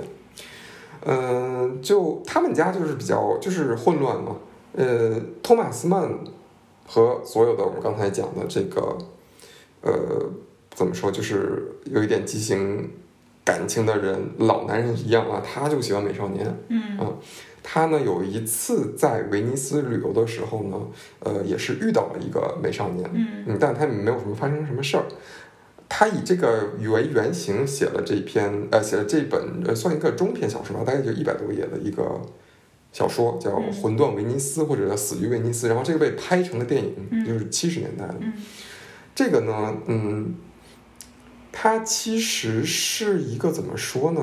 去这，我们先我们回到这个小说哈，小说这个呃，就其实它就是托马斯曼，嗯但它的换了个名字叫阿阿亨巴，还叫什么一个名字？一个嗯所以德国其实有点私小说，对感，觉就是有就是其实《有红楼点梦》就是《有红楼有梦其实有点日式小说，对对而且我还想说的是，呃，它跟近色的开篇是一模一样，基本一模一样。就近色的那个老作家在热海遇到了非常俊美的优衣，嗯热海也是海港城嘛。然后他呢，就是呃，在威尼斯，因为他是德国人，他就去威尼斯度假的时候、遇到了极为俊美的呃那个男生叫什么来着？齐呃塔塔齐奥。嗯，呃，塔齐奥就这么一个十五六岁的一个绝美是，也是就是一个没有人不喜欢塔所齐以大奥。家喜欢在那种旅行的设定下，哎，我我觉得真是有一点，我我不知道他们有没有相互影响啊，嗯但真的开开篇是非常非常像。嗯然后就是非常让我觉得有一点 畸形的，就是一百多页都是这个老作家在尾行 这个这个少年，嗯一百多页就没有，他们俩可能对话不超过两句，哦就基本上没有对话，没有任何交集，全部都是那个嗯老作家脑内活动。对话就是不好意思绕一下，对，差不多就是这样哦。他就说：“哎呀，我就就会想啊，今天的美少年应该是在海滩上吧？那我必须也在海滩上，然后我要装作若无其事，然后我偷偷瞄他，就是。”今天应该呃，美少年应该去哪里吃午餐了吧？然后我也要跟着去吃午餐，然后就是一种我不跟他接触，我就是偷偷的尾行他。嗯，嗯就这种感觉。呃，全篇就没有，嗯但是呢，呃，威尼斯闹了瘟疫，嗯然后那个老作家是准备走，嗯，但是他就走到半路又反悔了，因为他说没有绿码，也不知道是什么梗， 呃，对，然后他就是决定后悔了，嗯因为他就觉得说，他其实跟那个刚才我们讲的近色那个老作家也非常像，他也是就是功成名就，呃，已经没有激情了，然后他需要激情。这个美少年给他的心灵的悸动是他以前没有感受到，嗯他就觉得我不能离开这个威尼斯，嗯，即便现在有瘟疫，我必须留在这儿，我必须看着我的尾行，我的那个天塔哪嗯奇奥，比命大对，然后他就一直在尾行塔奇奥，以至于他就死了啊， 对他就是这么死了，嗯然后其实就结束了，就是说他 从啊 不不够激哈、对，有点突然，对他就是一个才华枯竭的作家，终于找到了他的缪斯，然后就是这个这个塔奇奥对于他来说就是一剂春药。嗯虽然他就跟这个塔奇奥没有任何的接触，但他全部都是脑内活动。嗯哦，塔奇奥就是你看，你能看到这个这个托马斯曼绝对是给他对这个男性的嗯每一个毛孔的描写都极为的精细，然后对于美少年的每一个就是回眸啊，每一个动作啊都描写的非常的精细，就一看就是经常违经常 对，就是呃有一点变态的感觉在这里边，嗯，所以它其实和我们刚才讲就没有那么变态了，对，跟我那个故事讲完之后，我觉得这个嗯对我觉得有点有好点普通 啊，对有点是是味同嚼蜡的 感觉，对，不就是死了吗？ 对，他就是死了。他其实我觉得对于我的一个激励一点就是他一直尾行，这个、嗯也不知道尾行吧，就是跟踪远远观望，然后自己脑内的活动，以至于我为他 死，对，我觉得我为他死，而且甚至我我他根本就不知道我这个人，我为他死，然后自我感动了自己对的这种这种感情。嗯，当然，托马斯曼和所有的 我们刚才说的畸形的人一样，他呢也是有留下一些观点，比如说美的极致是死亡，嗯，就这些观点，其实，嗯，是是共通的，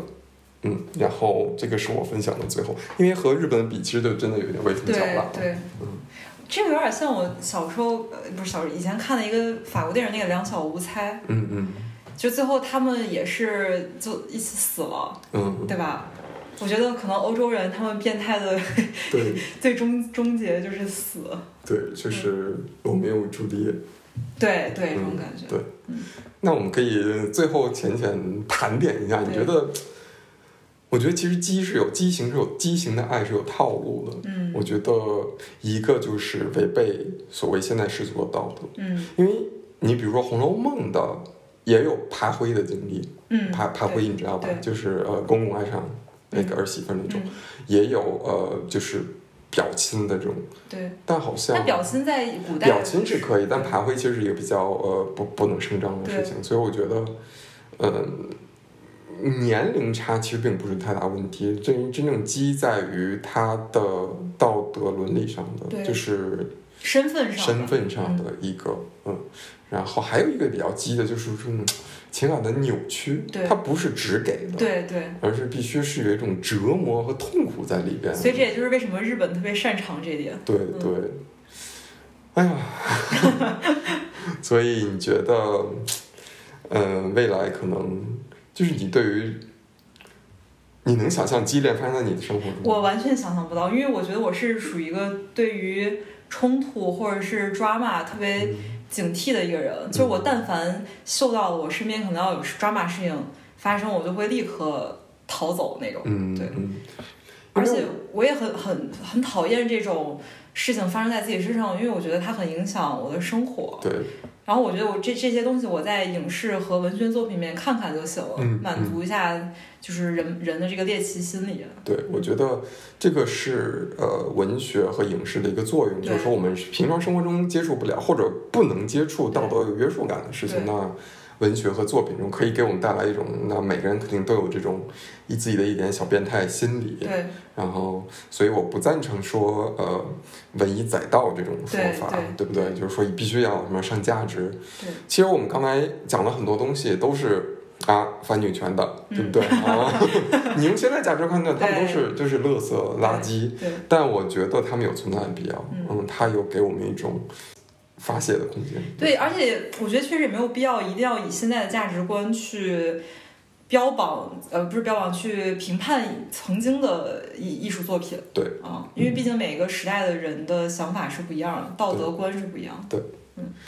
那我们这期就先跟大家聊到这里。 对，那大家可以给我们留评论，看我们漏掉了哪些对更畸形的，然后哦或还有者什么就是类似的作品可以推荐，一定要给我们推荐一下。对对对，然后如果大家喜欢这一类，呃，